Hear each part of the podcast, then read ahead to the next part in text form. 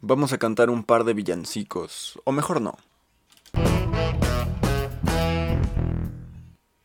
Hey, ¿cómo están? Bienvenidos aquí a Another Stupid Andom Podcast, un lugar en el que eh, no solo soltamos datos navideños todos los días, que por cierto, si los quieren ir a oír, eh, hay una playlist en YouTube en la cual pues ya puedes encontrar eh, todos los datos navideños de todos los días. Y pues si no, no te los pierdas. Los subimos a, a, Instagram, los subimos aquí en YouTube también y los subimos en TikTok. Entonces no se los pierdan, están chidos los datos navideños. Pero este dato sí lo quería guardar, ¿saben? Tenía pensado dar este dato sobre los villancicos. De hecho, tengo información aquí sobre los villancicos que quiero que analicemos todos juntos. Y pues miren, eh, ¿cómo surgieron los villancicos? Este, este episodio se va a basar en la historia de los villancicos. ¿Qué hay detrás de todos estos villancicos? Pues verán, tengo cinco datos, cinco datos que les voy a dar y luego complementaremos con más información que dentro de una eh, pequeña investigación pudimos sacar y pues lo vamos a analizar. ¿Van? Eh, dato número uno. Eh, los villancicos fueron creados en el siglo V para llevar la buena nueva a los aldeanos que no sabían leer. Más o menos como las noticias, ¿no? Las buenas nuevas eran las noticias de ese momento y pues para los aldeanos que no sabían leer, pues se las llevaban así. dato número 2. Fueron llamados villanos palabra derivada de aldeano y con el tiempo cambió a villancicos. Eh, buen dato. Dato número 3. Los villancicos se caracterizan por el tono sensible y sencillo de sus letras y melodías. Muy creíble, la verdad, este, este dato número 3. Pero el dato número 4 dice que hacen referencia a los sentimientos de la Virgen y a los pastores ante el nacimiento del niño Jesús. Ahorita vamos a hablar de eso, ustedes tranquilos. Y dato número 5. Cantar villancicos es un modo de demostrar alegría y gratitud al Hijo de Dios que se... ¿A qué? Al Hijo de Dios que se hizo hombre. estos datos van más pegados a lo que son los villancicos, eh, pues, entre comillas, tradicionales, ¿no?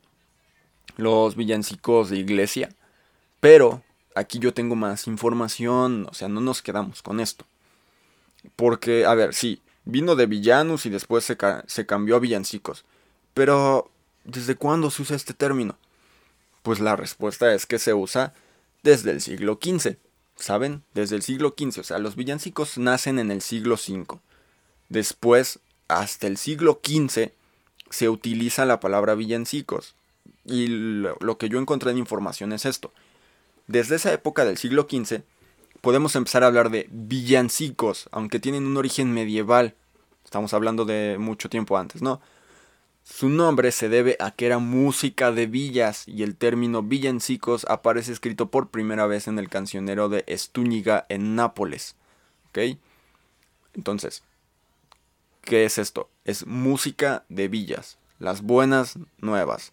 Eh, vamos entendiendo, vamos agarrando la onda. Bueno, pues más allá de cómo los llamemos, los, los verdaderos villancicos no tenían nada que ver con la Navidad. Los villancicos eran música de villas, como ya les mencioné, y hablaban de temas cotidianos, por ejemplo puede ser el amor, la religión, eh, la vida rural, eh, el pastoril, y pues en definitiva pues no se trataban de nada de esto que hoy en día tenemos, ¿no?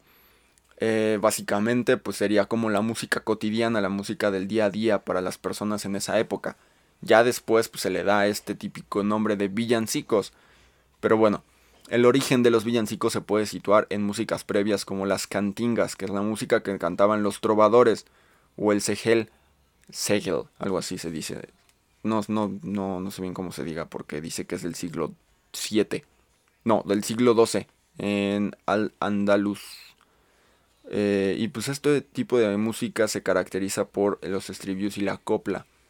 Eh, que era algo que se heredaba de los villancicos. Para entender la estructura que escuchamos, parte de levanta, Pascual levanta. Eso no lo entendí. Eso no lo entendí. No sé por qué les leí esa parte, pero bueno. Eh, es, pues básicamente lo que dice es que viene de las músicas antiguas, que pues era música que se le llevaba a las personas de las villas, ¿saben? O sea, en, en este caso los trovadores, ¿no? y pues se va desarrollando conforme van pasando los años hasta el siglo XV en donde se le puede llamar villancico y pues van retomando todo esto. Pero a ver, si esta música no era relacionada con la Navidad, ¿en qué momento es cuando se empieza a relacionar con la Navidad?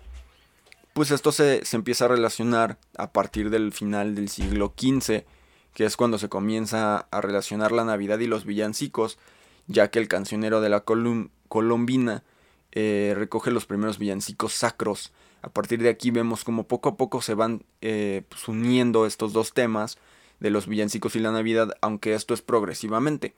Hay varias razones que la gente cree de que los villancicos se juntaran con la Navidad, pero como que la más, por así decir, eh, aceptada o acordada por las personas es que pues, se necesitaba para el desarrollo de la teatralidad en las iglesias. En las presentaciones de los relatos navideños pues incluían villancicos o este tipo de música y pues ya, se les empezó a llamar villancicos y agarran y pues, los van juntando con la Navidad, ¿no? Entonces, dado a este suceso es que la gente dice, hey, a partir de aquí los villancicos, la música de villas y la teatralidad de la iglesia y sus canciones para representar el nacimiento del niño Dios, pues se empiezan a entrelazar y se quedan como villancicos, es música navideña.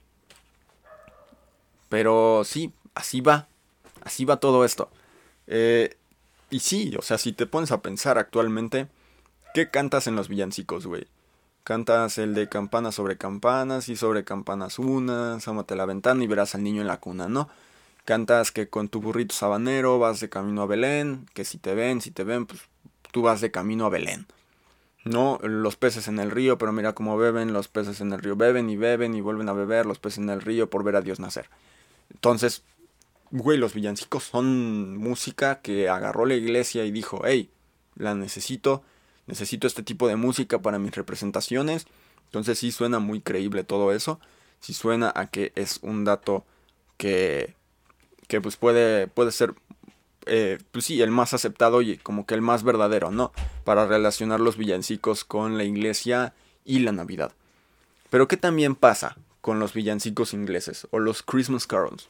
Pues verán, hoy en día, a partir como del siglo XVIII, XIX, eh, pues se toma esta tradición de que los villancicos ingleses, que son los carols, que es la traducción tal cual de villancico, eran cantados con bailes eh, y se interpretan por eh, pues, cantores, trovadores, ¿no?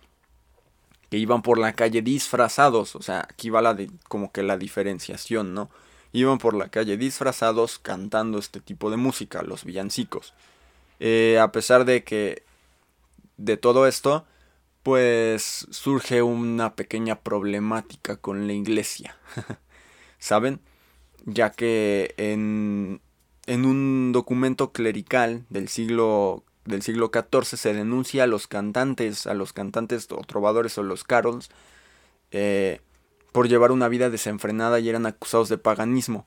Entonces, a pesar de que este tipo de personas, como por ejemplo mencionábamos en los primeros datos, que los villancicos eran una forma de demostrar alegría y gratitud, eh, gratitud, gratitud pues la iglesia no lo veía de esa forma. Entonces las personas que cantaban villancicos, eh, pues eran pues acusadas de paganismo y de tener una vida desenfrenada y poco ética quizás. Y pues se les tachaba, ¿no? Como de que, hey, tú, tú no llevas una vida cercana a Dios. Tú llevas una vida de locura, de desenfreno. Entonces, pues ahí va todo esto. ¿Saben? Y pues esa es como que que pues la historia de los villancicos. Esa es la historia de los villancicos.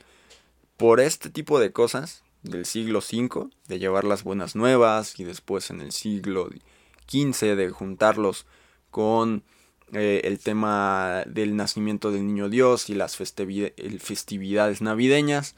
Por eso hoy en día muchos niños tienen que hacer pastorelas musicales o cantar un, o bailar un villancico como los carols originales eh, ingleses. Entonces, por eso, por eso es que tú, mi pequeño joven, que quizás ya eres un adulto y estás hoy en día escuchando esto, cantaste o bailaste o actuaste algo relacionado al niño Dios. Y te dijeron, hey, te tienes que aprender este villancico.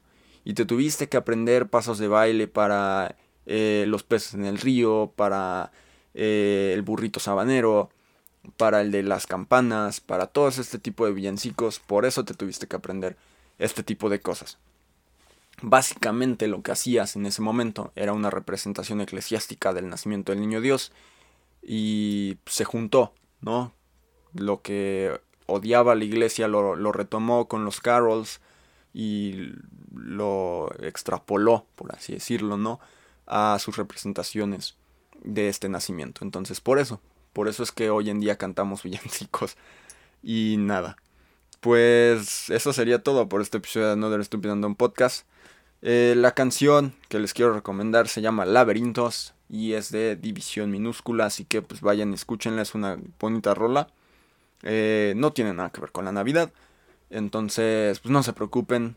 Si no les gustan los villancicos, eh, no pasa nada. Si les gustan, pónganse a cantar unos. Y nos vemos próximamente con más episodios aquí en Andor Estupidando un Podcast. Muy buenos días, buenas tardes, buenas noches, buenas madrugadas. Hasta pronto.